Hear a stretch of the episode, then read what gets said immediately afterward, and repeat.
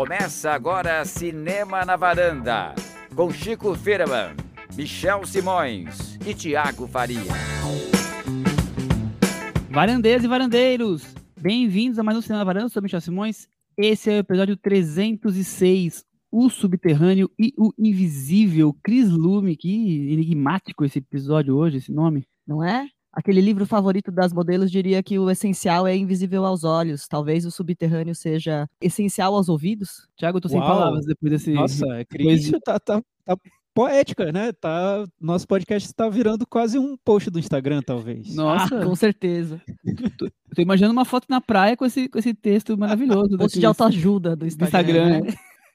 Mas eu acho que o título resume muito bem o que a gente vai falar hoje, porque são dois filmes bem diferentes um do outro. Um filme de ficção chamado O Fio Invisível e o outro que é um documentário sobre Velvet Underground, que, como o próprio nome da banda diz, foi um dos pioneiros do rock vanguardista dos anos 60. Então, tudo a ver o título. Não é? Já falamos aqui de The Suicide Squad. Vamos falar em breve de The Batman. E hoje falaremos de The Velvet Underground. Ah, já, hein? Muito bom. Então, o Thiago já explicou muito bem quais são os dois filmes de hoje. Vamos também, claro, dar uma pincelada por cima sobre o Brasil ter escolhido o seu filme para competir para Oscar Internacional e também muitas dicas da Mostra de Cinema de São Paulo, né, Cris? Que hoje estamos gravando aqui no domingo, dia 17, mas ela começa no dia 21, tem até abertura no dia 20, e vai ter online, é é uma amostra híbrida, vai ter de tudo, então a gente vai trazer algumas dicas e nas próximas semanas vamos debater alguns filmes como temos feito nos outros anos, certo, Thiago? Exatamente. Como vocês podem ver, ouvintes, o Chico novamente. Permanece de férias. Exatamente, novamente não aqui com a gente, permanece de férias, mas dessa vez ele permanece de férias, mas com participações especiais. Que a gente falou Exatamente. assim, Exatamente, Michel. Não, não desliguem o podcast agora que tem Chico daqui a pouco. Exato. Dose dupla de Chico, porque os assuntos estão fervilhando, então ele de festa teve que fazer uma pausazinha para trazer algumas coisas para ajudar a gente aqui. Antes da gente falar dos temas, vamos começar com o Oscar, vamos começar com o boletim do Oscar, e aí o, o Chico Firman vai contar pra gente as primeiras impressões da escolha de Deserto Particular, filme do Ari Mutiba, inclusive, que a gente já falou várias vezes aqui na varanda sobre filmes dele, o Para Minha Amada Morta, o Ferrugem, e aí o Chico vai contar pra gente as primeiras expectativas aí sobre essa escolha brasileira. E aí, pessoal, tudo bom? Estou aqui de férias, por isso não estou aí participando ativamente do nosso processo para gravar esse comentário sobre a indicação brasileira para o Oscar, né? É interessante porque houve uma onda né, de comentários que o Brasil não sabe escolher, vamos perder de novo, etc. Que, enfim, é, eu acho que é uma maneira de se olhar para o, para o assunto, né? O que eu acho que não dá para afirmar nisso é que foi uma escolha errada, porque na verdade não tem uma escolha certa para isso, né? A gente tem que enxergar é, a maneira, o, o, que o, a comissão pensou, na verdade, assim. A decisão da comissão foi muito menos o filme que mais tem chances e muito mais o filme que mais ou que melhor representa o Brasil, representaria o Brasil nessa competição. É um, uma escolha sempre arbitrária no sentido de que é uma, né, um grupo de pessoas que selecionado para fazer isso, tal, apontado para fazer isso, então eles podem tomar qualquer decisão que eles quiserem. A gente já teve muitas decisões ruins, mas porque eram filmes ruins mesmo. E o maior exemplo foi no ano do Aquarius, o Pequeno Segredo. Mas assim, eu gosto do Deserto Particular, gosto bastante do filme para trazer essa, essa questão da representatividade. Filme que foi premiado no Festival de Veneza, então fora de competição, foi dentro da competição paralela. Eu acho que isso dá, de certa forma, dá alguns pontos para o filme. Dito isso, é um filme que não tá com buzz nenhum, que não tem distribuição, pelo menos até o momento que eu saiba, não tem distribuição internacional. E isso dificulta muito, realmente, a campanha. Se a gente for pensar numa, na corrida para o Oscar mesmo, isso dificulta. O filme favorito era Os Sete Prisioneiros, que é uma produção da Netflix, dirigida pelo Alexandre Morato. É um filme que passou no, em Veneza também, também fora de competição, e passou em Toronto e recebeu umas, uns reviews muito bons. Tem o Rodrigo Santoro. Era um título forte e tinha Netflix, claro, né? Então ele tinha garantia de distribuição. Ele estava sendo apontado como um possível candidato, mas não foi esse foi, que foi escolhido. Então eu nunca digo assim, foi uma escolha errada. Foi uma escolha mais artística, talvez, né? Eles pensaram, acho que mais nos méritos do filme que, enfim, acho que é um filme que divide opiniões, né, Tiago? Mas, enfim, assim, não foi a escolha mais óbvia, não foi a escolha mais fácil, mas eu acho que é uma escolha que tem, tem méritos. Então, fica aí a minha torcida, espero que o filme cons consiga uma distribuição internacional, consiga se lançar aí como um candidato possível ao Oscar. Agora tem que correr, acelerar esse processo para poder ele ter uma campanha. Se ele não tiver campanha, fica complicado mesmo. Em breve voltamos para falar desse filme de muito mais, né, Thiago, sobre Oscar e Brasil no Oscar. Exatamente, Michel. Mas eu queria saber um pouco também a sua opinião, Michel. Você acha que foi uma escolha acertada ou não? Ô, Thiago, eu fico na, na dúvida, assim, na dúvida não, não é esse ponto, assim, eu não, eu não conseguiria afirmar porque eu não vi os, todos os filmes, né, inclusive o principal favorito que se esperava, além do Zé Particular, que era o Sete Prisioneiros, que, que vai estar na mostra também, uma sessão única, especial no, no, no Museu da Imigração, então eu não consigo afirmar assim, nossa, é a melhor escolha, até porque tinha muita expectativa do filme, porque tem Rodrigo Santoro, Netflix, né, tinha um peso ali que poderia empurrar esse filme. Mas eu acho que é, um, é uma escolha curiosa, é, diferente, é, fora do padrão que tem se tentado adivinhar de tipo, ah, o filme com cara do Oscar é esse. Esse filme não é um, um filme com cara de Oscar. Então eu acho que tem alguma coisa de curiosa aí, Thiago. E você? Eu concordo, Michel. Eu, eu acho que sempre aparece essa discussão sobre a escolha do, do filme do Oscar, do que seria mais previsível ali na competição, né? Qual, qual filme teria mais chances de ganhar? No caso do Sete Prisioneiros, sem ter visto o filme, eu também não vi, parece um filme que tem um esquema de divulgação maior, mas já resolvido, porque tem distribuição da Netflix, tem Rodrigo Santoro e etc. Foi bem recebido em festivais, então parecia a escolha mais óbvia. Por isso já tem muita gente questionando o, o, a decisão de ter levado o Deserto Particular para o Oscar.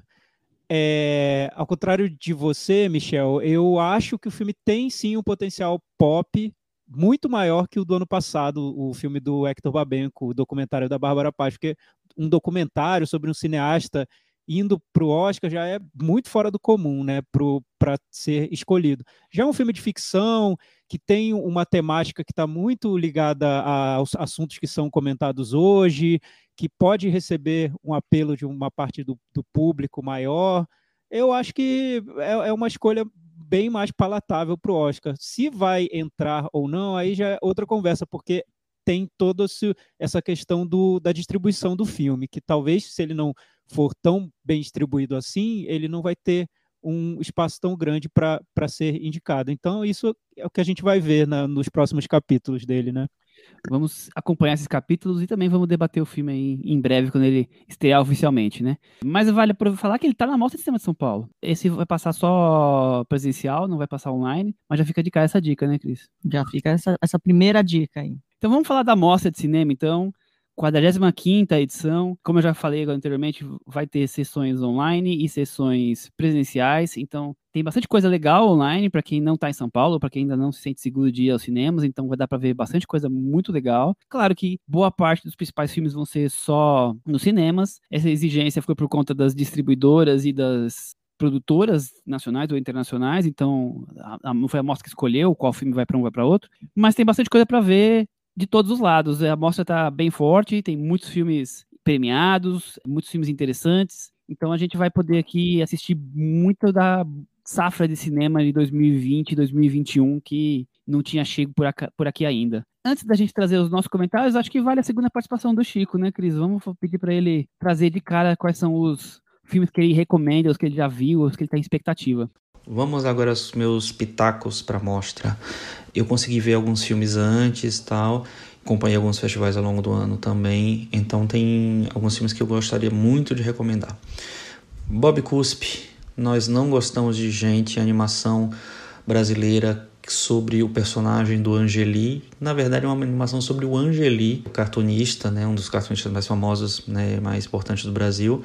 E eu achei muito legal, porque ele tem o um nome, tem o Bob Cuspe como personagem principal, na verdade, personagem de título, mas o personagem principal é o Angeli. Ele está retratado no filme e vários outros personagens famosos dão as caras também no filme. Então é uma maneira de passar limpo um pouco a, a carreira do Angeli numa trama gostosa, cheia de, de humor tal, e com muita reflexão sobre quem é o Angeli, como é o processo dele Eu achei um filme muito legal, muito legal mesmo. Uma animação super boa, super bonita.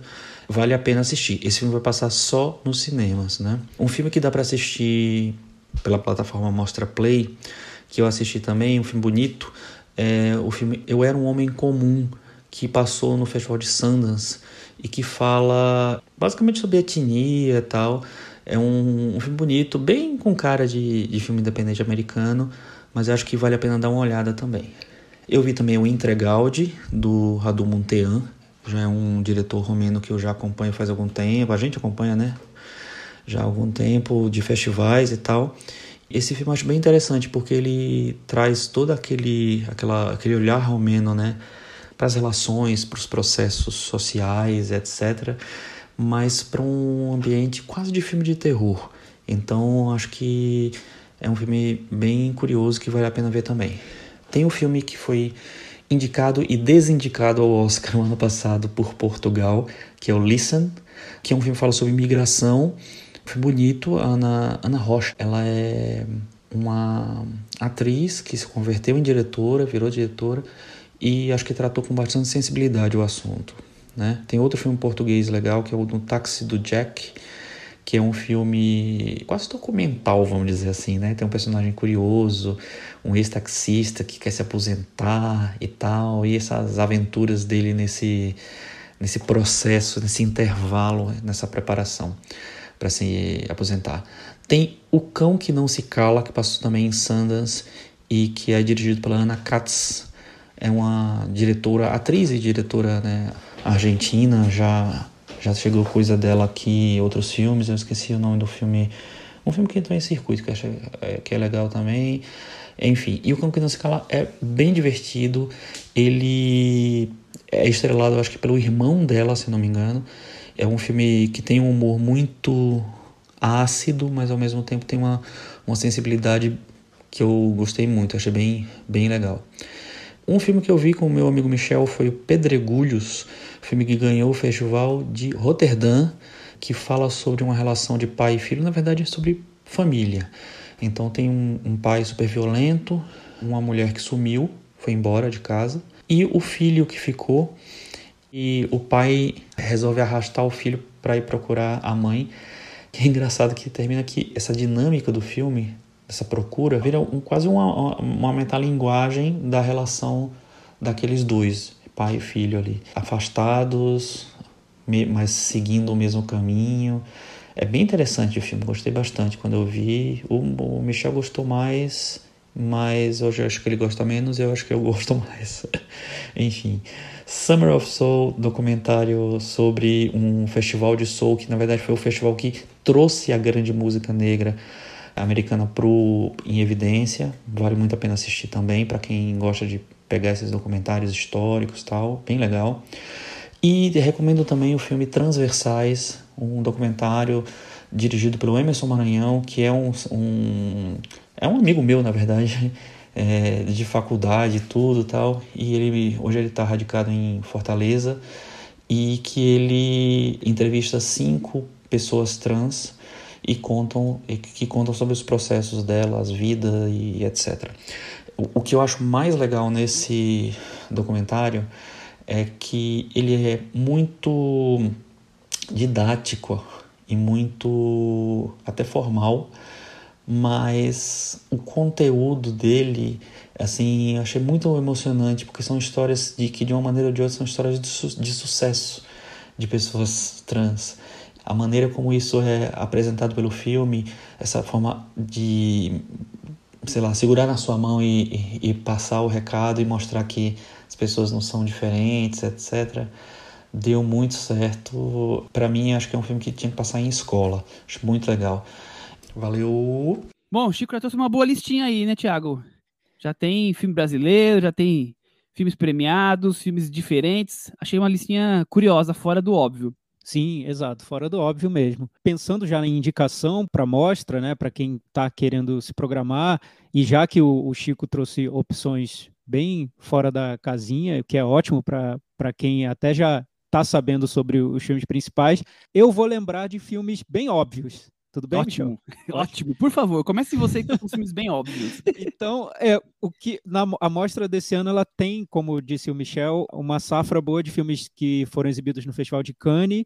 Então, você tem nas sessões presenciais o Annette, do Léo Carax, que foi o filme que abriu o Festival de Cannes e que ganhou o prêmio de melhor direção. Ele estreia na MUBI em novembro. Então, para quem final quiser novembro, ver, é. final de novembro, para quem quiser ver no cinema, e é um filme eu já vi e deve ser muito legal ver no cinema. Eu acho que deve ser uma experiência excelente. Então, para quem quiser, para quem estiver na, nesse pique do presencial, o Anete é imperdível ver na, ver na tela grande. Além disso, no cinema, a gente tem também o filme novo do Apichatong, um diretor que é prata da casa aqui no Cinema na Varanda, o Memória, que é o representante da Colômbia no Oscar. Curioso, né, Michel? O filme Super do curioso, né? tailandês é, é um é. filme representante da Colômbia no Oscar, filme estrangeiro. É filmado na Colômbia, inclusive. Né? Filmado né? na Colômbia. Então, essas são opções. O, tem um novo filme do Bruno Dumont, França. Esse filme eu já vi e eu adoro. Vai ser um filme que vai dividir muito, então eu não indico 100% se você quiser realmente apostar num filme da mostra, mas é um filme que eu acho que vai crescer nas discussões. Eu gostei muito, me surpreendi muito com o resultado, muito diferente dos outros filmes que o Bruno Dumont já dirigiu. No presencial, a gente tem também os filmes do Hong Sang-soo, mais recentes. O Encontros, que é o Introduction, que é o filme dele desse ano, um dos filmes dele desse ano, e o A Mulher que Fugiu, que é um filme do ano passado. Os dois eu recomendo muito, gosto muito deles, e eu acho que para ver no cinema também seria muito interessante. Essas são minhas dicas mais óbvias. Ah, temos também o, o filme do Hamaguchi, Ryuzuki Hamaguchi, diretor japonês, Roda do Destino, que eu também adorei. Esses eu recomendo. Já ia te perguntar desse, que falei, sabe que o Thiago deve ter esquecido. Agora é muito Tinha bem. esquecido, realmente. Cris, e você? Você tem filmes que você viu, então, pelo menos que você tem expectativa que você quer muito ver na mostra?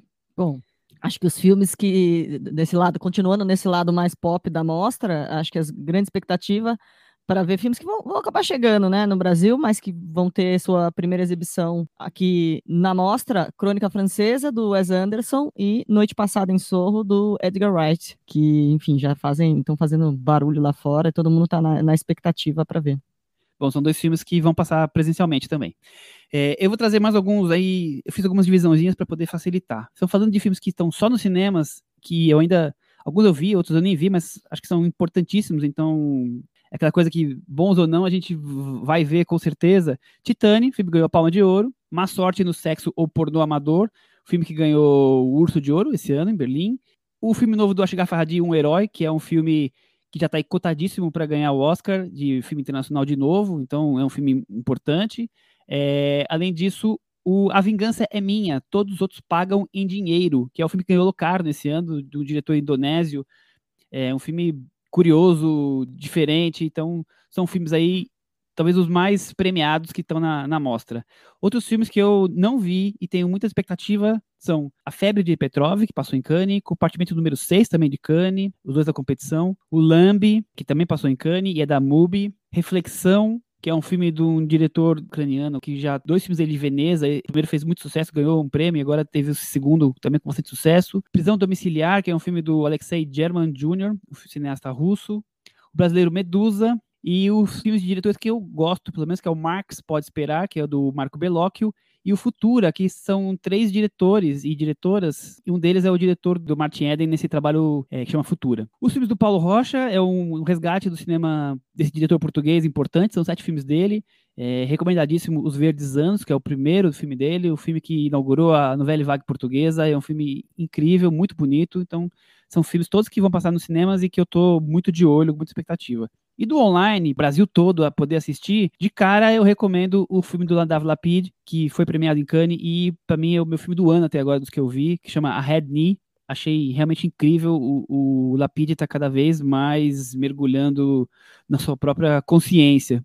Gosto também muito de um documentário chamado As Bruxas do Oriente, do diretor, que é o mesmo diretor do documentário do John McEnroe, que é sobre um, um time de vôlei japonês nos anos 60, que ganhou 200 jogos seguidos, foi campeão olímpico e tudo mais, conta a história desse grupo de mulheres de vôlei feminino. O, o legal é porque ele faz documentários diferentes, ele foge do padrão, esse cineasta. Então ele faz documentários de esporte, mas bem diferentes. Ele tem, usa animações, ele faz sempre uma coisa inusitada. O Azor, que é um filme argentino que eu achei super legal. O Pegando a Estrada, que é o filme do filho do Jafar Panahi, que faz um filme que ao mesmo tempo ele é bem iraniano, mas moderno, diferente, um pouco mais acelerado do que normalmente a gente conhece, me surpreendeu. E um filme chamado Regresso a Reims, Fragmentos, que é um filme francês que resgata a luta operária por 50 anos na França e a história política francesa nesse período, narrado pela Adèle Haenel, que é uma atriz bem conhecida. Achei bem, bem curioso como ele consegue brincar com essa história toda. Esse, todos esses filmes eu vi e recomendo. Além dos que o Chico trouxe, eu tô com muita expectativa de assistir A Noite do Fogo, que é o filme de uma diretora que eu já trouxe no, no nos filmes do semestre, que eu indiquei A Tempestade, no melhor filme do semestre, é o filme novo dela, assim como No Céu, que é o filme dinamarquês, e o Bergman Island, que é o filme da Mia Hansen Love, com produção do Rodrigo Teixeira. Tem algumas ah, plataformas que tem filmes gratuitos, vale a pena assistir O Jovem Caçador de Baleias, um filme ali na região da Sibéria, sobre um, um, um grupo de garotos que, bem ingênuos, que caça baleias e, e, e começa a se...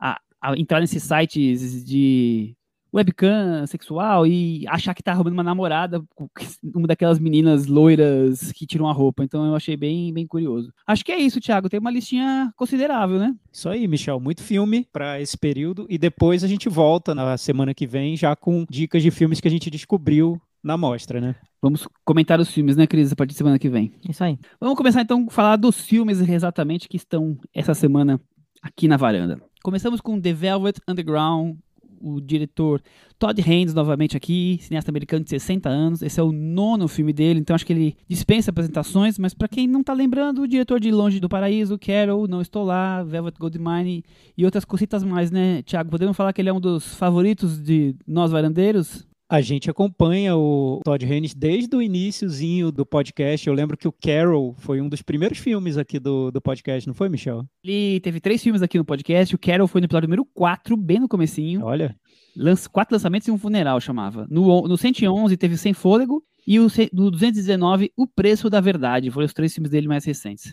E é curioso porque a gente falou sobre Carol, Sem Fôlego e O Preço da Verdade, ou seja, a gente não falou sobre nenhum filme do Todd Haynes que tratasse de um dos temas preferidos dele, que é música, música pop, rock. A gente não tratou de nenhum filme dele sobre esse tema. Ele já fez filmes de ficção sobre o glam rock dos anos 70, o Velvet Goldmine, fez um filme sobre o Bob Dylan, I'm Not There, também de ficção, e um curta sobre a Karen Carpenter, que foi um dos primeiros filmes que ele fez, chamado Superstar, também um curta de ficção. Então, esse filme do Velvet Underground é o primeiro documentário dele sobre um, esse tema que é tão, tão caro na filmografia do, do Haynes, né? Por isso tem todo um significado grande para quem acompanha o diretor. Cris, você gosta do, do filme Todd Haynes? Gosto, eu gosto muito desse filme que o Thiago estava falando, do Velvet Goldmine, porque ele mostra realmente essa cultura glam dos anos 70. E aí ele tem uma, uma filmografia mais do, do drama, do estético, que acho que está aí em outras produções, tipo o Carol que a gente estava falando. É, eu, eu acho uns dois, três filmes deles assim, dos melhores filmes daqueles anos, tipo Carol, tipo Longe do Paraíso, o Velvet Goldmine, o Não Estou Lá, eu acho realmente alguns filmes incríveis, ele faz, é, como o Thiago falou, uma das veias dele é esse mundo do rock, mas ele sempre faz de maneiras diferentes, né? Então ele faz um filme que é um, como hoje um documentário, um é um, um resgate né, é, da a cena da época, o outro é, é uma invenção que é o Não Estou Lá, completamente é, criativa, né? Então eu acho que ele está sempre ali trazendo a música mais é, é, não sempre do mesmo jeito. E fora os outros filmes, né? Os melodramas lindos que ele, que ele cria, até que, aquela série bonita que ele fez também, né? Eu sei que o Thiago gosta. Mildred Pierce. Isso, exato. Sim, esse, então, esse tá, bem, tá bem na linha do Longe do Paraíso, do, dessa interpretação dele dos melodramas de, de Hollywood, Douglas Sirk, né? Exatamente. Tá e, mas assim, não dá para deixar de lembrar que, o, que, a origem do Todd Haynes é uma origem underground, né? Como fazendo o link já com o Velvet Underground, ele dirigia filmes independentes bem ousados, né, com uma proposta de confrontar o que seria o mainstream. Então, essa influência do Velvet Underground, dessa cena nova-iorquina dos anos 60, de contracultura, já estava nos primeiros filmes do Todd Haynes. Aliás, no início da carreira, ele fez vídeos para o Sonic Youth, que é uma banda de rock que pega esse legado do, do Velvet Underground dos anos 60 e que leva para os anos 80, anos 90. Então, tem uma ligação muito forte do, do Todd Haynes, tanto com a banda Velvet Underground, por causa do amor dele por rock, pela cena musical dos anos 60, quanto pela atitude do Lou Reed nessa maneira como ele trata os temas da época, né? Como ele leva essa temática do subterrâneo, não seria para um mainstream, mas para um ambiente um pouco mais acessível, para que tenha um, um, apelo um pouco um pouquinho maior. Então eu vejo o, o Todd Haynes como não só um fã do Velvet Underground, mas um herdeiro dele, sim.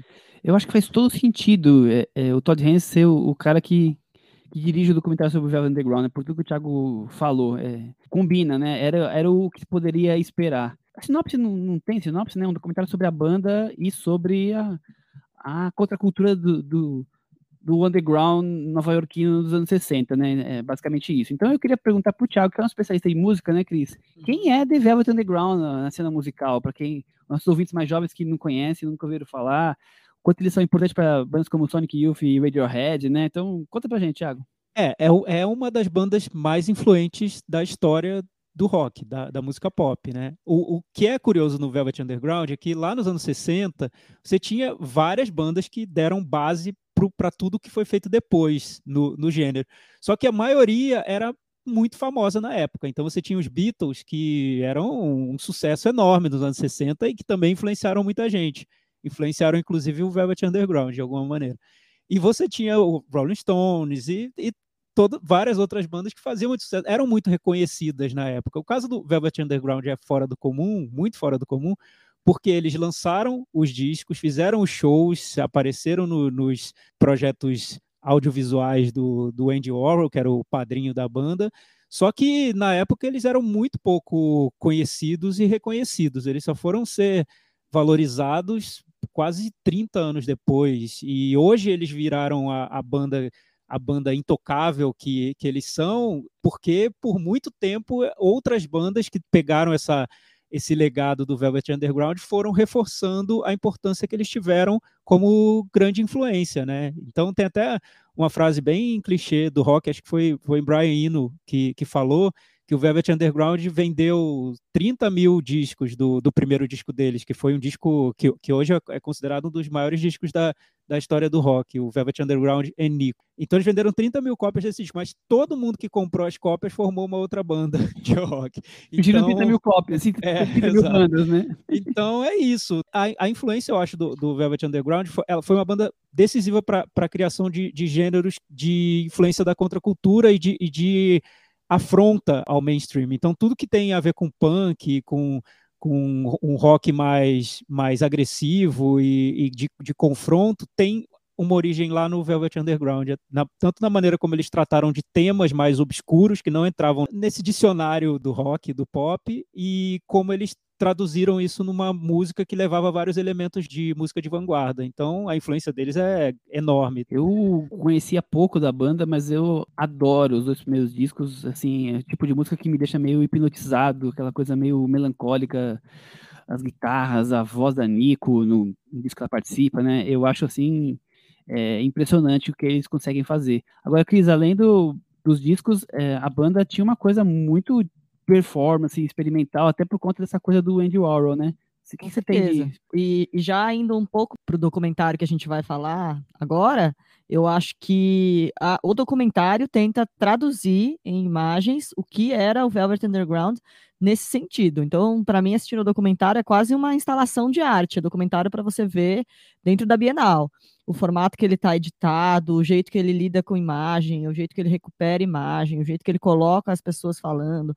Ele quer, eu acho que ele quer traduzir mais do que falar o que era a banda, ele quer traduzir o espírito da banda. Um pouco, se você pensar, seria um equivalente ao que o Jonathan Demme faz no Stop Making Sense. Ele quer traduzir o que é o espírito do Talking Heads, né? O que é a energia do Talking Heads. Eu acho que aqui é a mesma coisa, tá? Todd Haynes quer trazer essa energia do que era o Velvet Underground, mais do que contar de fato a historinha, o que é claro, tá lá também a historinha mas acho que é, é isso, né? Porque o que a gente tem muitas vezes no documentário, no documentário de música principalmente, é muito fácil cair na armadilha de você querer contar ah, a origem da, da, do pessoal dos membros, a história das músicas, e aí toca a música durante muito tempo. Não.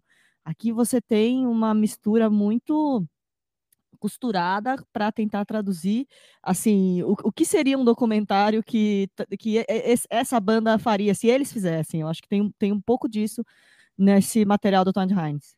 Ficou a impressão que eu já vi trocentos documentários sobre cantor, cantora, banda, quer dizer, documentários musicais, né? Esse é um documentário feito por um cineasta, Thiago. É, é acho que essa... essa é a diferença. Essa é a diferença, que isso resumiu bem.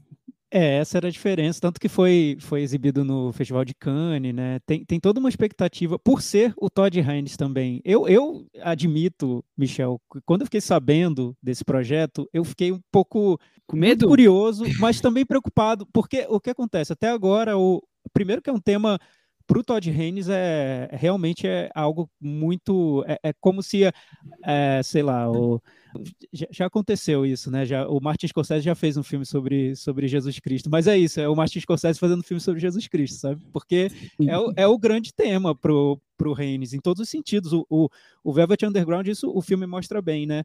Se você ouvir um disco do Velvet Underground lá no Spotify, você não vai entender o que era o Velvet Underground, porque você vai pegar uma parte do Velvet Underground, que é a música super importante, as letras do Lou Reed, incríveis, marcaram época, né? mas o Velvet Underground tinha todo um contexto que não cabe simplesmente na música, não está só no disco. Então, o Todd Haynes nesse filme ele amplia o, o, Todd, o, o Velvet Underground como um, um fenômeno contracultural de, de, Nova York, que, que ele, ele um pouco resume aquela cena nova-iorquina, ele é um símbolo daquele momento, e ele só é compreendido por completo se você mostrar todo aquele cenário, todo aquele contexto cultural, né? Então, quando eu fiquei sabendo que ele faria um documentário sobre o Velho Underground, eu pensei, nossa, que responsabilidade, né? O cara deve estar sentindo o peso ali de, de tratar de um tema muito importante para ele. E por outro lado, poxa, por que ele não tomou o caminho que ele tomou com o Bob Dylan, por exemplo, que foi fazer um filme de ficção para tentar mostrar o espírito do Bob Dylan. O, o I'm Not There é um filme que é, o, o, Todd Haynes queria é, representar as várias facetas do Dylan e ele não fez um documentário simplesmente, ele fez um filme de ficção mostrando várias facetas do Dylan. E o Velvet Goldmine também. Então, o, o Todd Haynes ele ele tentava um pouco, eu acho que ele até agora tentava dialogar de um jeito mais criativo com, com esses objetos dele, com, com, esse, com, com esses ídolos dele. Então ele levava o, a arte de ficção que, do cinema do, que ele desenvolvia para dialogar com, com aquelas influências. O Velvet Underground me pareceu um projeto mais direto e isso me deixou um pouco tanto curioso quanto preocupado. Foi a minha impressão inicial. Minha impressão. Eu fiquei, assim que eu soube, já fiquei com a expectativa lá na, nas alturas, para falar a verdade. Porque eu falei, nossa, é a chance de eu conhecer mais essa banda que eu já, o que eu conheço, já acho incrível, e na mão de alguém que, que me pareceria mais indicado possível para fazer. E aí a gente encontra um filme que ele conta, sim, como a Cris bem falou, sobre o Velvet Underground, mas ele começa a contar a história do Velvet Underground quase com uma hora de filme, né? Antes disso, ele já começa, ele começa, na verdade, contextualizando a cena cultural é, underground nova-iorquina, né? Então, é, desde Andy Orwell, é, vários depoimentos do Jonas Mekas, que é um diretor é, de cinema experimental muito importante do Nova York, né?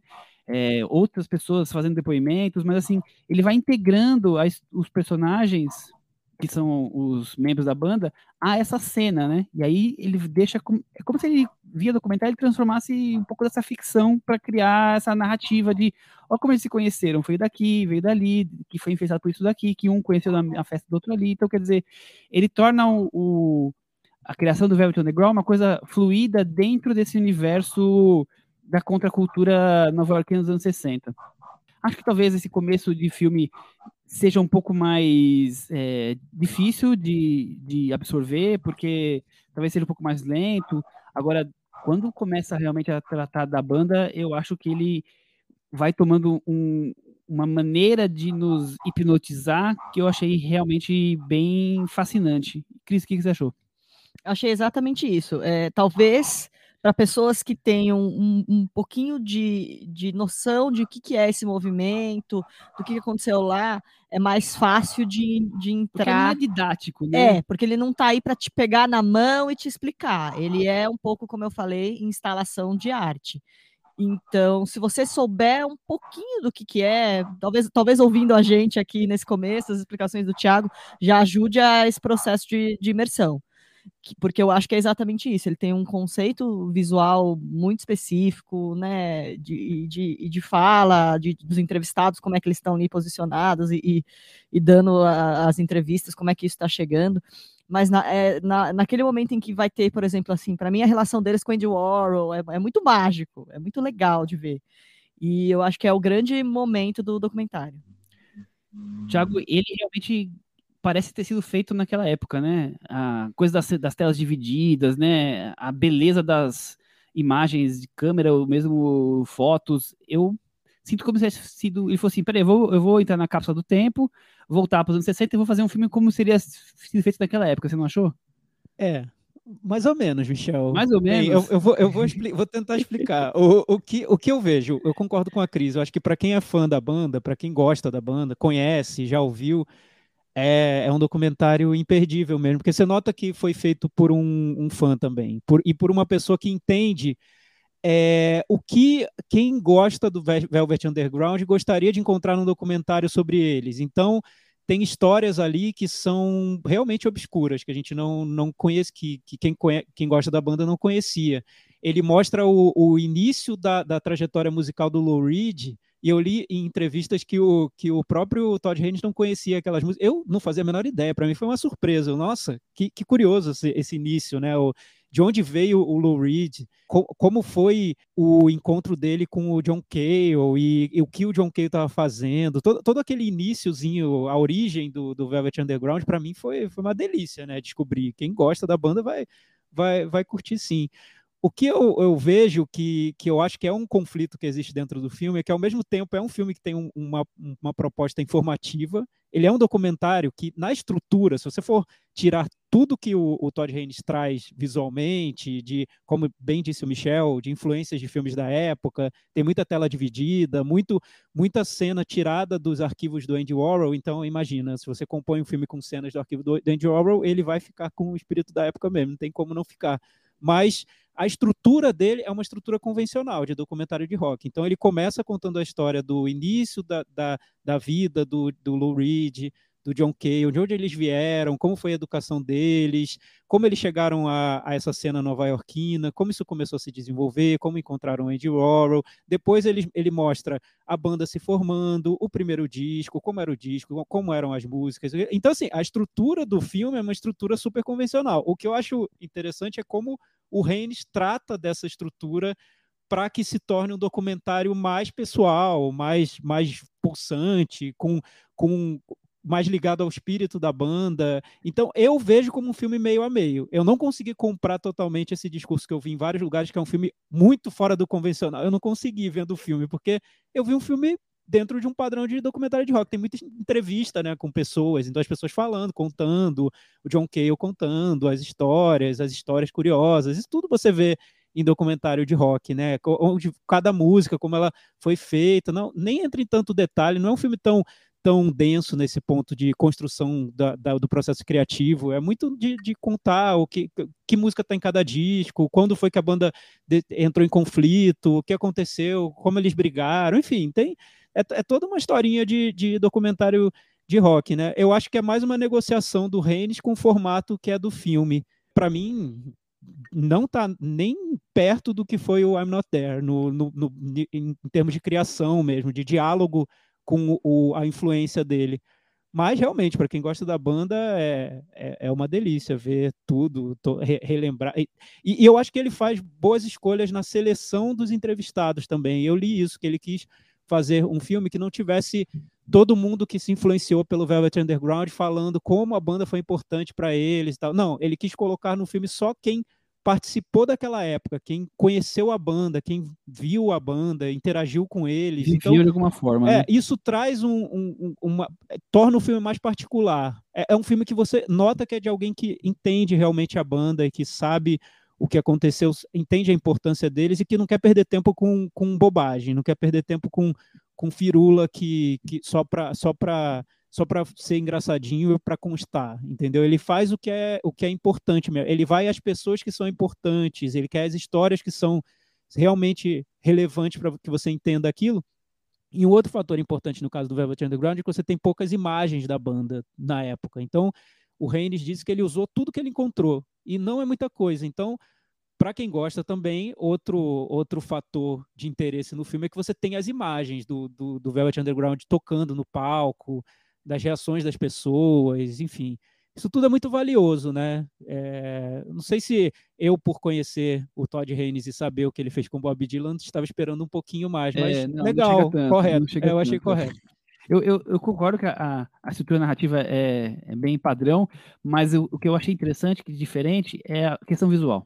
Eu acho a questão visual muito ligada à época e, ao mesmo tempo, criativa. Eu acho que pegar a- os personagens que o Thiago tão bem falou agora, trazendo os depoimentos, mas você dividir a tela e, ao mesmo tempo, você trazer essas cenas raras, mas é, tão bonitas, de- deles com Andy Warhol, deles é, ensaiando, deles em shows, eu acho que deu uma plástica diferente do que a gente está acostumado a ver, porque normalmente a gente vê aquela coisa, a pessoa senta, é, fundo, fu- fundo, aqu- aquela coisa bem Netflix, né, aquele fundo meio sala gigante com plantas e você fica lá falando, falando, falando, e ele põe num close, é, close-up, né, ele fecha isso para poder dividir a tela e, e trazer coisas que combinam com o que eles estão falando. Eu achei e- que isso funciona muito bem. E fora que toda essa coisa da contracultura, né, a coisa da beleza do que se criava naquela época, eu acho que faz um, um, um bom mix de imagens. Vamos partir então Metavaranda, o seu Thiago Faria? Sim, antes é que realmente esse filme teria muito para comentar, né? Mas acho que nem é o caso, porque vale ir lá ver E ver, o né? Pesquisar, enfim, bus- busque conhecimento. Mas um caso que eu acho que a gente não falou tanto assim é que um dos, do- o- acho que o fio condutor do filme é o Jonas Mekas, né? Que é esse cineasta que chegou em Nova York na, na época, cineasta da Lituânia, e ele chegou em Nova York e se tornou o, o, o, o cineasta da, da- desse, desse grupo da, da contracultura de Nova York que que enfim, ele registrou muita coisa. E o filme é dedicado ao Jonas Mekas. Ele estava muito velhinho já quando deu as entrevistas, acho que ele já, já tinha 96 anos. Eu acho que é muito interessante para quem gostou do Velvet Underground, do Todd Haynes, assistir a alguns filmes do Jonas Mekas para entender o que ele estava fazendo na época, como era a linguagem que ele usava. Era, era super criativo, eu acho ele incrível mesmo. E entender também, aí é o meu ponto de maior crítica no filme do, do Todd Haynes, é onde o Todd Haynes poderia ter ido com esse filme e que ele não foi. Eu vou dar nota 6. Muito bem. Cris, e você? Eu vou dar seis também.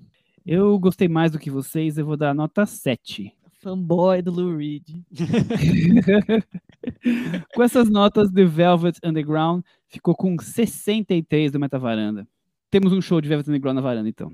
Encerrada a conversa de Velvet Underground, vamos para O Fio Invisível, o filme que, da Netflix, filme que participou do Festival de San Sebastian agora, é uma das apostas da Netflix aí do lado mais autoral, mais busca de prêmios e de reconhecimento da Netflix. Filme dirigido pela peruana Cláudia Lossa, cineasta de 44 anos, ela é sobrinha do escritor Mário Vargas Llosa, mas também ela já tem sua carreira consolidada aí, é o quarto longa-metragem dela. É, ela começou com Made in USA, o segundo foi o filme que levou ela para fama, que chama A Teta Assustada, que ganhou o Urso de Ouro em, 19, em 2009 lá em Berlim. Depois ela foi fazer um filme no, nos Estados Unidos, um filme inglês, o Marcas do Passado, com Cillian Murphy e Jennifer Connelly. Temos então essa carreira aí Tiago, você assistiu a Teta Assustada? Você gosta? Você tem alguma coisa mais que você lembra dela? Vi a Teta Assustada e lembro de ter gostado do filme. Eu não, não tenho tantas lembranças assim do, do filme em si, mas eu, o que eu lembro é que eu achei bem, bem é, particular a maneira como ela usam. É uma espécie de surrealismo, enfim, muito, muito próprio parecia dela, né? E, e eu acho que o reconhecimento foi, foi justo. Eu, eu esperei os outros filmes que ela, que ela fizesse depois. É o que eu lembro que era uma história que tinha muito a ver com questões indígenas, né? Coisa de folclórica. E até assustada era um, é tipo um mito que que as mulheres tinham tanto medo de serem estupradas naquela região que esse medo passava para o leite materno e aí as crianças ficavam fracas. Então é a história de uma garota que que seria uma filha de uma teta, teta assustada e, e, e, seria mais fraca. Então é muito a ver com essa coisa mística, né, da, dos indígenas, ao mesmo tempo essa coisa da, do feminino, né, muito muito forte. Então eu acho que é um filme bem interessante, vale a pena quem não conhece ir atrás. Ele foi indicado para o Oscar também, filme internacional naquele ano, ele foi um dos, dos cinco indicados. Então vamos partir para O Fio Invisível. Uma mulher sendo arrastada no escuro por uma vegetação úmida começa a nos contar o que ocorreu até ali. Tudo começa quando Amanda, que é Maria Valverde, indo morar por uma curta temporada numa região rural do Chile, com sua filha pequena, antes da chegada do marido. Lá ela conhece a sua vizinha, Carola, que é a Dolores Fonzi, que chega ali com dois baldes cheios avisando que não se pode confiar na água da torneira, Keslume. Pois é. não, não, não é o típico filme que você veria na Netflix, para começar, né, Michel? Acho não, que com certeza quem, quem não. tá ali procurando, procurando o entretenimento do sábado à tarde talvez tenha um pouquinho de dificuldade, ou não? Ou pode ser uma surpresa, talvez? Pode ser uma surpresa ou pode, pode surpresa. Não, não embarcar muito no ritmo, né? Que, que, é um ritmo desse cinema mais autoral, né? O filme é baseado no livro da Samantha Schweblin, uma escritora argentina. O título em inglês chama Fever Dream. É... E em espanhol, acho que também vale falar, chama A Distância de Resgate. Acima de tudo, Thiago, é um thriller psicológico, né? De mãe e em proteção dos seus filhos, né? É tudo isso. E eu acho legal, Michel, você ter falado sobre a teta assustada. Você falou, usou duas palavras que no filme sobre o místico e sobre o feminino. Esses dois elementos estão nesse filme novo, né? Do filme Invisível. O curioso como ela manteve a linha dela, do, do A Teta Assustada, numa adaptação de um livro, de, enfim, ela, ela é, um, é um projeto ao mesmo tempo muito dela, porque mantém esses temas que já estavam no, no, no filme mais celebrado dela, mas num contexto bem diferente. Então, eu acho que ela se torna mais ambiciosa com esse filme, porque tem essa, essa intenção de falar sobre relação entre mãe e filhos. Esse, esse fio invisível seria isso, o que liga a mãe ao filho, a distância de resgate, que é o, o título original do livro da, da Samantha, e o título original do filme também, em espanhol, é bem, bem apropriado. Acho que é o mais apropriado, aliás, porque você lida com essa história do, do, da distância da mãe para o filho, que, é, que é o, o limite entre dar liberdade para o filho viver a vida dele e protegê-lo. Né? Qual é essa distância de, de resgatar a, a, criança, o filho, para que ela não sofra, para que ela não se perca. Enfim, esse, esse, é o título do livro.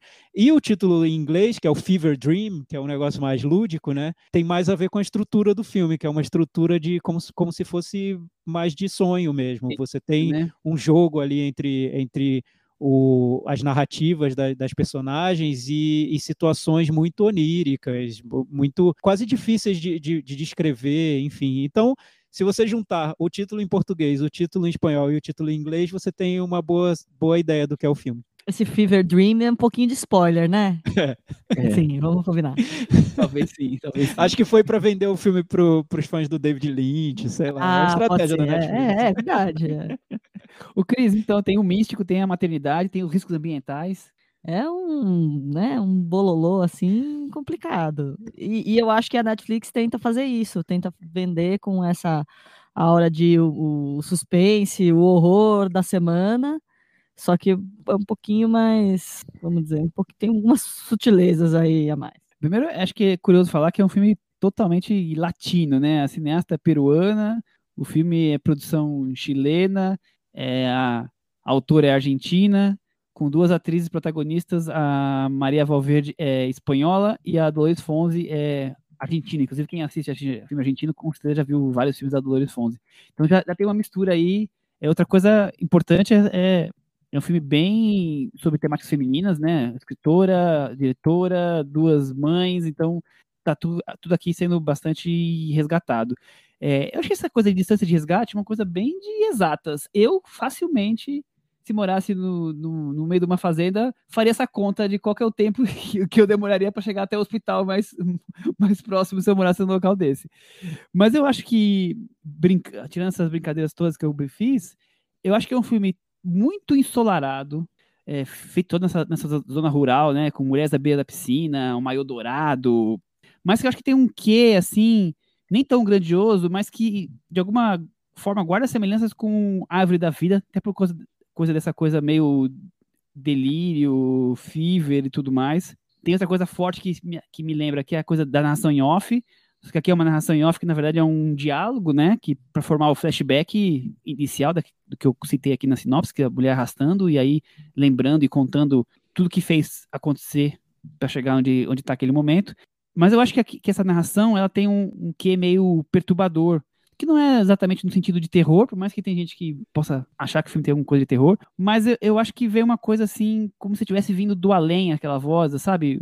Uma coisa que vem mais do que o seu subconsciente, só que é um, como se fosse um diálogo entre duas pessoas no seu subconsciente. Então, eu acho que tem essa mistura dessa coisa muito ensolarada, inclusive o filme, é de, a direção de fotografia é do Oscar Faura, que é o mesmo do Orfanato, é, então já é um cineasta, um, um diretor de fotografia já conhecido, e eu acho que esse contraste do, desse sol, dessa zona rural, com toda essa questão dessa ligação, desse fio invisível entre mães e, e filhos, e essa narração em off que vai te inebriando aí, Thiago. Como disse a, a Cris, é um, é um bololô, né, no, de intenções do Sim. filme, porque é nesse ponto, quando, quando o filme quase vira um filme de terror, eu fiquei bem, bem instigado, porque eu pensei, ué, vai virar realmente um filme de terror? Ela vai, ela vai bancar isso? Não, é, não, não chega a bancar, não. Mas aí vira quase o. entra quase no gênero do Sem Limite para Sonhar, do, da Cris. Eu, eu, eu tava achando interessante, mas não, não chegou a ser. Mas é, é, isso, muita, muita intenção ali dentro do filme, né? Essa, essa parte do, da narração em off, eu acho que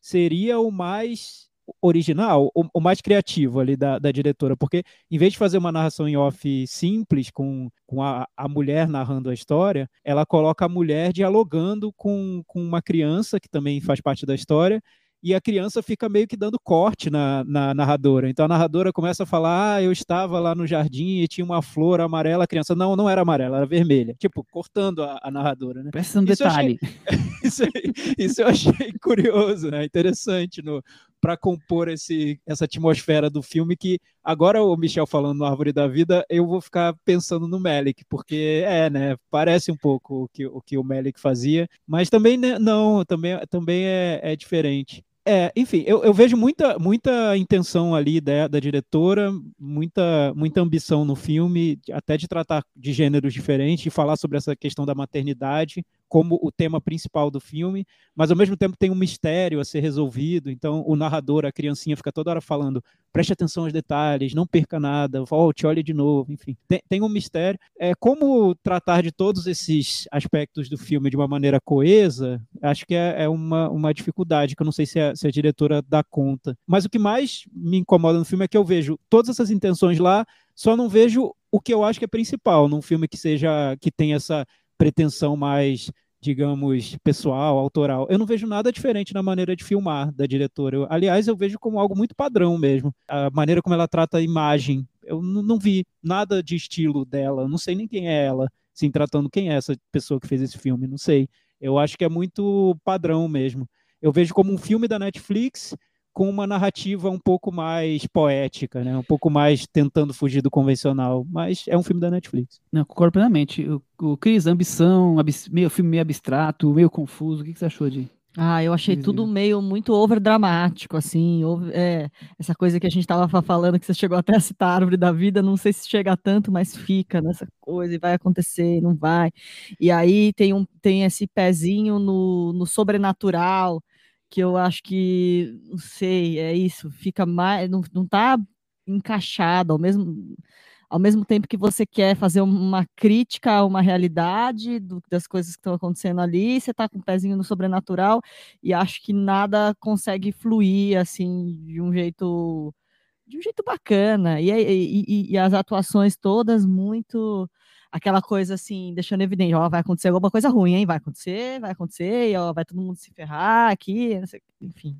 É, eu acho também um filme que tem todas essas ambições que o Thiago bem colocou, mas que não consegue se entregando, é, é, entregando o que se esperava, né? É um filme que quer ser misterioso, que quer ser belo, que busca uma poesia sentimental, é, essa coisa das mães lutando pelo bem-estar de seus filhos contra um desconhecido, contra um místico. É, tem algo a ver com essa coisa de almas, corpos, né? Então, tudo isso junto, misturado, ao mesmo tempo, a coisa da, do uso indiscriminado de agrotóxicos e efeito que isso podem causar. Então, é, é um filme realmente com muitas ambições, porque além disso tudo que ela está contando, essa estética meio poética, meio misteriosa, bem abstrata, ao mesmo tempo que pode deixar parte da plateia achando que é, é um filme, nossa, super poético, de feito incrível, pode cair numa coisa meio blasé, né? Tipo, estou dificultando o que eu poderia fazer de um pouco mais simples para falar com um público maior. Então eu acho que fica. É, concordo com o Thiago também nessa coisa, tipo, não via. A, eu vi a mão da, da, da, diretora nos temas, mas não vi a mão da diretora na questão narrativa, na questão de, de linguagem cinematográfica. Fico ali meio em dúvida em cima disso.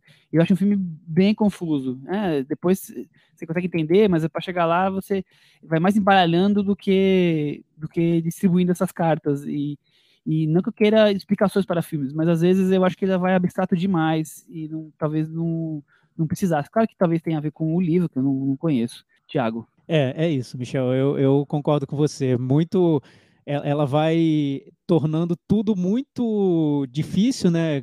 Quase, quase hermético mesmo, mas de, de uma maneira que na imagem, na maneira como, como ela, o filme é, é atua, as atuações, né? Como ele é encenado, não, não chega a ser difícil de, de assistir, né? Não, não chega. É, é como, é como se fosse um, um David Lynch para um público mais padrão, né? Para quem já está querendo ver também um, um, drama familiar, uma história de mãe e filha. Muito difícil equilibrar todo, todos esses elementos dentro de um filme, tudo que ela quer fazer, né? O que ela quer ser. Eu lembro, o que eu lembrava da Teta Assustada era de um filme que ele tinha também um, um, um aspecto visual mais particular, que não, não fosse, não era, não parecia tão padronizado. Mas eu não sei se eu fui traído pela, pelas minhas memórias também.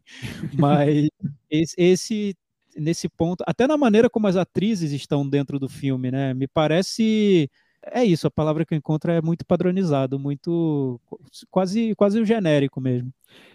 Sabe que, Tiago, eu gosto da interpretação da Lois Fonzi. Eu acho a, a Maria Valverde, mesmo o restante, bem padronizado. Mas eu, eu achei ela interessante. Eu já tinha, como falei, né, visto ela em outros filmes, Paulina, por exemplo. É, mas eu achei ela com um quê, assim, de um brilho. É, eu, eu, achei curioso, principalmente no começo do filme, naquela cena na piscina. Eu achei que tem um. que consegue trazer um, um, um charme ali. Que depois, no, depois do filme vai entrando, principalmente o personagem dela, para um, uma situação e com, com o filho dela, que eu acho que vai se afastando da, daquele começo. Mas eu achei legal a interpretação dela. O resto eu achei bem padrão mesmo. Eu vou dar, Cris Lume, nota 4,5. E você? Eu vou dar 4. Tiago Faria. Eu vou dar 5. Com essas notas, Fio Invisível ficou com 45 no metavaranda e ele caiu, Cris. Tá bom. O, o fio... se rompeu. É, Thiago, é tão invisível que ele se rompeu, ninguém viu e acabou caindo. Mas é isso, é muito invisível, né? Podia, o fio podia estar um pouquinho mais visível nesse. Bom, encerramos essa parte e vamos agora para o momento Belas Artes à la carte, nosso parceiro focado em cinema alternativo. Toda semana estamos aqui trazendo um filme do cardápio de clássicos cultos, tantos filmes interessantes. Lembrando que a assinatura custa R$ 9,90. Se você não fez a sua ainda, aproveite. Use o nosso código promocional quando você for fazer o cadastro. Varanda Mês, tudo junto, você vai ganhar um desconto de 50%. Eu queria saber da Cris Lume, já que é a segunda semana que nós vamos tratar de um filme que tem a ver com uma profissão específica, qual é o filme recomendado da semana e por que assisti-lo? Profissão repórter e não é com Caco Barcelos. não, Thiago, não é sobre o programa da Globo. Conte-nos sobre Profissão Repórter. O que, que, você acha do filme do Michelangelo Antonioni? Então, é, Michel, curioso, né? A gente falar sobre dois filmes de, de jornalismo em duas semanas aqui no, no podcast. O, é, na semana passada a gente foi para um, um filme, uma screwball comedy e agora um dos filmes mais lembrados dos anos 70, mais cultuados mesmo, né? O encontro entre o, um dos diretores, um, um dos diretores mais celebrados da época, desde os anos 60, que é o Michelangelo Antonioni, e o grande astro da, do cinema que partiu da, da contracultura americana, que é o Jack Nicholson. Então, o encontro dos dois saiu Profissão Repórter, que Eu, eu lembro que, que quando eu vi foi, foi um pouco chocante, porque eu estava acompanhando os filmes do, do Antonioni, eu estava assistindo um a um, né? Que eu estava descobrindo os filmes dele, vendo um a um, e quando chegou o Profissão Repórter, pareceu algo muito, até dentro dos padrões do Antonioni, muito diferente, porque parece um, um thriller feito. Um, o filme tem os elementos de um thriller, tem um, um, ator muito conhecido da época, o Jack Nicholson, mas o Antonioni está muito presente na maneira como ele vai distorcendo esses elementos de um thriller convencional e transformando aquilo no filme dele. Eu achei fascinante. Hoje, até lembrando do, de tudo que eu vi do, do Antonioni, o Profissão Repórter, para mim, foi um filme que provocou um impacto, talvez o maior do, dos impactos no, na, na, filmografia dele. Até fica uma mini homenagem ao nosso varandeiro que comenta todas as semanas, né? O Breno, que outro dia perguntou pra gente sobre filmes do Antonioni, estamos aqui trazendo um, um deles. Eu acho realmente o filme pela, que, que filme, que coisa. Parte dessa, dessa brincadeira de um jornalista na África brincando de trocar de identidade com um viajante misterioso, né? Esse é só o, o fiapo de história, porque na verdade é, um, é cinema puro, né? Tempos mortos, imagens reflexivas. É como se você tivesse. Cada cena fosse um respiro que você, entre um virar de página e outro, uma espécie de literatura cinematográfica. Eu acho assim impressionante. E aquela famosíssima penúltima cena de sete minutos na janela, tá ali o Antônio esbanjando a arte de, de filmar, né? Nicholson e Maria Schneider nesse, nessa viagem introspectiva aí, com fascinantes paisagens, eu acho realmente super criativo. Ali tem febre de verdade, né? Esse filme aí dá um aquele sol, aquele calor, todo mundo, ah, você se sente imerso mesmo naquela fervura e naquele calor e naquela psicopatia do Jack Nicholson que tá sempre, né, vindo Assim, você não, não, você não sabe, a atuação do Jack Nicholson é aquela coisa que você não sabe muito bem do que ele é capaz. Você não sabe para onde ele vai. Acho vai adivinhar, ele, né? Você não é. tem como. Você tá, você tá vendo que ele tá lá. Ele, ele, é o sem, ele é a encarnação do Sem Limites para Sonhar. Exatamente. Uma boa representação de um repórter, né, Cris? Exatamente. é, essa coisa do repórter que vai ser é, capaz de tudo. Quais são os limites, né? Qual é a ética? Até onde nós podemos ir? É o Jack Nicholson. Total. Então, Profissão Repórter recomendadíssimo. Eu acho realmente um dos grandes filmes de um dos grandes cineastas, que é o Michelangelo Antonioni. Puxadinho da varanda, você tem alguma coisa para hoje, Thiago? Tenho, tenho Opa. sim. Eu vou, eu vou, trazer duas recomendações. Vou tentar ser bem, bem breve, porque é só uma pincelada mesmo. Eu vi essa semana um filme que estreou nos cinemas, o novo Halloween, Halloween Kills, e eu vi sem a menor. É, menor expectativa. É, expectativa mesmo de encontrar algo minimamente decente, porque, enfim, eu nem sei qual é o número da continuação de Halloween. eu acho Halloween que é Kills. tipo 12, uma o coisa 12, assim. Ou seria o 15 ou 8, não sei. Não sei não Fizeram sei. muitos filmes do, do Halloween. O, o primeiro é um clássico do terror, do, dirigido pelo John Carpenter, no final dos anos 70.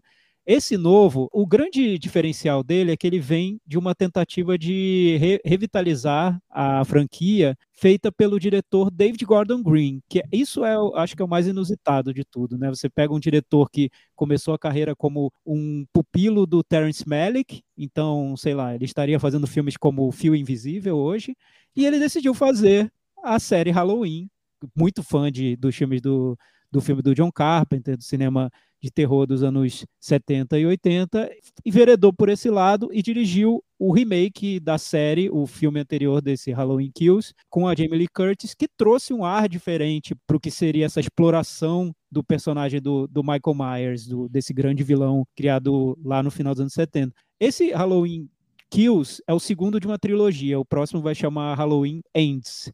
Então, se o primeiro, o anterior, estava muito centrado na personagem da Jamie Lee Curtis, nesse segundo ela fica quase o filme inteiro numa cama no hospital, então ela não, não participa muito da trama.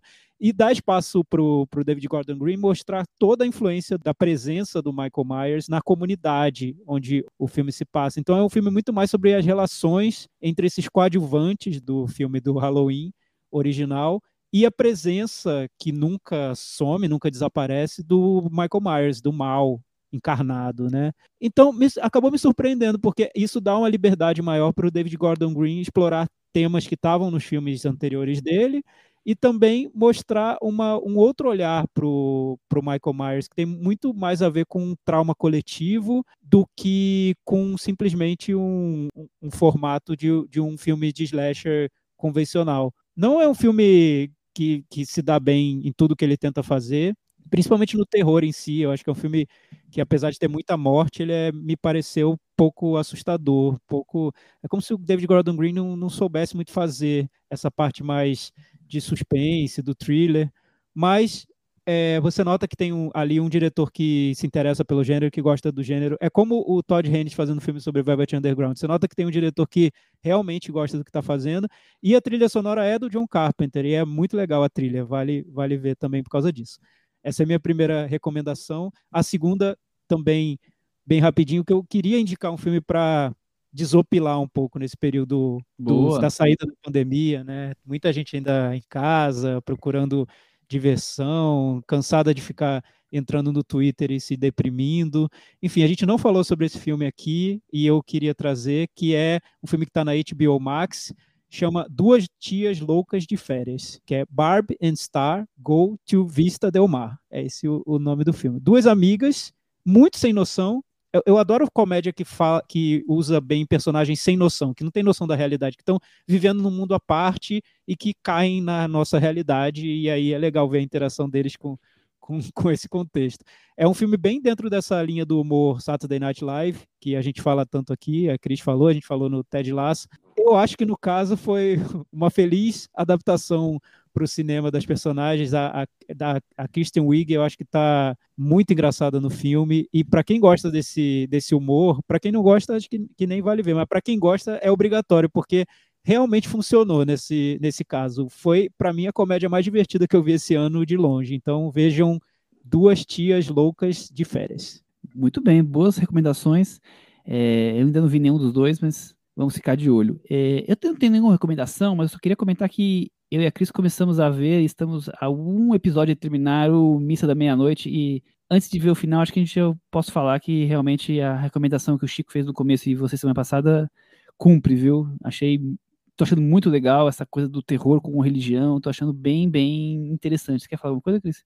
É, pelo menos eu acho que, assim, quando a gente estava vendo o Mark Flanagan vir do Residência Rio pro Mansão Bly, a sensação é de que ele estava repetindo todas as fórmulas no, no Mansão Blind, né? Todas as fórmulas do Residência Rio, repetindo todas as. Né? Porque ele adora repetir ator já, né? Então, putz, repetindo todas as fórmulas.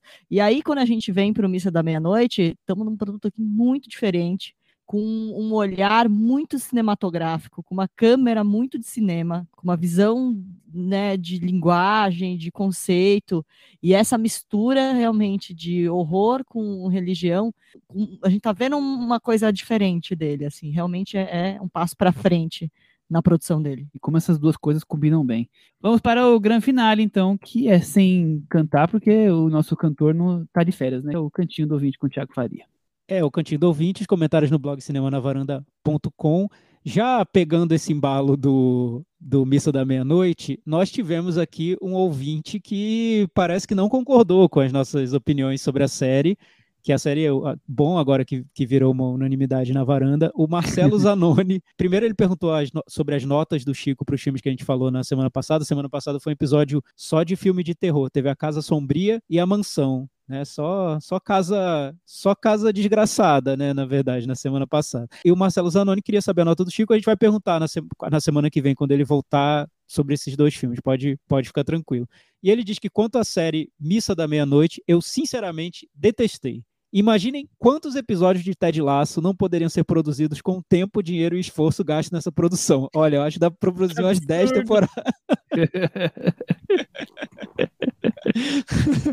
Possi possível spoiler. Ele bota um ponto de interrogação. Nem sei, nem sei se é spoiler realmente, mas ele ficou incomodado com a maquiagem usada no, em alguns personagens que fazem lembrar de Praça é Nossa e Zorra Total. Também foi uma, um incômodo aqui em casa, viu, Zanoni? Só que a gente passou, deixou, deixou isso de lado.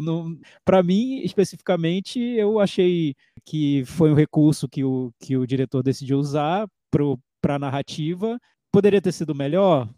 Acho que talvez sim, mas para mim eu, eu, eu já tinha embarcado tanto ali em tudo não, que compromete o todo, é, né? Não acho que compromete é que o todo. Eu acho que aí vai de quem já embarcou, não, né? Para quem não embarca, realmente é fácil você ficar encontrando problema, né? No, em, em, em série de terror, fantasia, é, ma, é, mais, é mais fácil encontrar problema. Eu para mim não comprometeu. Enfim. Mas eu vi muita gente comentando realmente sobre esse, esse ponto da série, essa, essa opção da série. É, é eu acho que é um talvez um ponto questionável, mas hum, não, não, não influencia o todo, né? E aí ele faz o pedido de indicar filmes da mostra que a gente já indicou tá agora dado, né? no, no podcast. Não esperava que os mais famosos aparecessem por lá, mas da lista apenas Bergman Island me interessou em um primeiro momento. É, o, o, o Ilha de Bergman do, da Mia Hansen Love foi bem elogiado no, no Festival de Cannes e é, como o Michel apontou, um dos destaques do, da mostra esse ano. Temos e, mais comentários, Michel? Antes dos comentários, quer dizer, antes, mas usando um comentário, é, vamos falar das notas dos filmes da semana passada. E acabei de receber o comentário do Leandro Vec, que mandou a nota e encostou no botão errado, foi o número errado, pediu para não, considerar o zero que veio aqui. Eu falei, nossa. Ele zero. deu zero? Nossa. Ele escreveu aqui, ó. Mandei um zero errado, bati o número na hora de mandar, desculpa atrapalhar a média. Aí ele fala assim, já falando sobre o filme. Gostei do filme, A Casa Sombria. A revelação, ele põe entre aspas, não me incomodou. Então, eu vou desconsiderar o zero dele, já que ele deixou claro que não é zero a nota dele. E com as notas que nós temos dos ouvintes, a Casa Sombria ficou com 63 para os ouvintes, diferente dos 53 que nós demos aqui. E, enquanto isso, a Mansão, nós demos 43 e os ouvintes foram um pouquinho mais negativos. 35, não foi muito oh, bem recebido. Nossa. Um comentário bom para a gente encerrar, que é o no Twitter, o Um Transamazônico pergunta o seguinte: Pessoal, vão comentar os indicados para o Grande Prêmio do Cinema Brasileiro? Não, porque Por nem sabia que tinha sido indicado. Que isso, Michel? Quais foram os indicados ao grande prêmio? Vamos, faço vamos pesquisar ideia, aqui agora. Não faço a menor ideia. Nada contra os filmes, nada contra os filmes, é, é mais com relação a, a, posicionamento do próprio prêmio, né? Mas esse ano você tem, então, só para só o nosso ouvinte, a gente tem é, indicados a melhor longa-metragem de ficção, a Divisão, de Vicente Amorim, A Febre, de Maia Darim, Boca de Ouro, de Daniel Filho, Cidade Pássaro, de Matias Mariani e Pacarrete, de Alain de Breton. Então, tanto o Pacarrete quanto o A Febre, eles foram elogiados aqui na, na varanda, né, Michel? São, são filmes é, bem diferentes. A, a, seleção não, não é ruim. Eu estou muito mais falando sobre é, realmente o, o, peso que o Grande Prêmio tem, né? A, que se fala na imprensa, os comentários. Agora, as escolhas em si do Grande Prêmio, eu acho que tem anos que ganham bons filmes, outros nem tanto. Mas, por exemplo, aqui, essa lista de cinco filmes é uma lista bem diferente, né? É, porque a Divisão é um filme bem comercial, mas os demais filmes, o Boca de Ouro eu não vi, mas é, é elogiado do filme do Daniel Filho. O Cidade Pássaro é um filme bem intimista desse cinema brasileiro de personagens, uma coisa que se aproxima do documental. E o Pacarrete e a Febre, como o, o Thiago falou bem, a gente já elogiou bastante aqui. Então, assim, é uma, é uma escolha diferente, é, não tá aquela coisa só dos grandes nomes. Então, eu acho que é, é curioso aqui é, o, essa leitura, mas, tipo assim, é, que pessoas que, que vão atrás de ver esses filmes porque foi indicado para o Grande Prêmio, esse é o meu ponto, entendeu? É, o, o, só, só apontando que entre os melhores filmes de documentário tá o da, Barba, o da Bárbara Paz sobre o Babenco. Então, eles dividem né, entre melhor longa-metragem ficção, melhor longa-metragem documentário, e aí tal tá do, do Babenco. E também tem uma outra subdivisão que eu acho bem interessante, diferente, que é melhor longa-metragem comédia, que aí tem seis filmes é, indicados. Já, já, tem os filmes mais populares, assim, né? No Gogó do Paulinho, já são filmes que, que já vão partir para um, um, público maior, né? O Pacarete também está indicado ali, né? Mas já vai para um público, filmes talvez mais conhecidos do grande público, né? Acho que temos um episódio, né? É isso? Isso aí, acho que sim. Então é isso. Até semana que vem. Tchau. Tchau.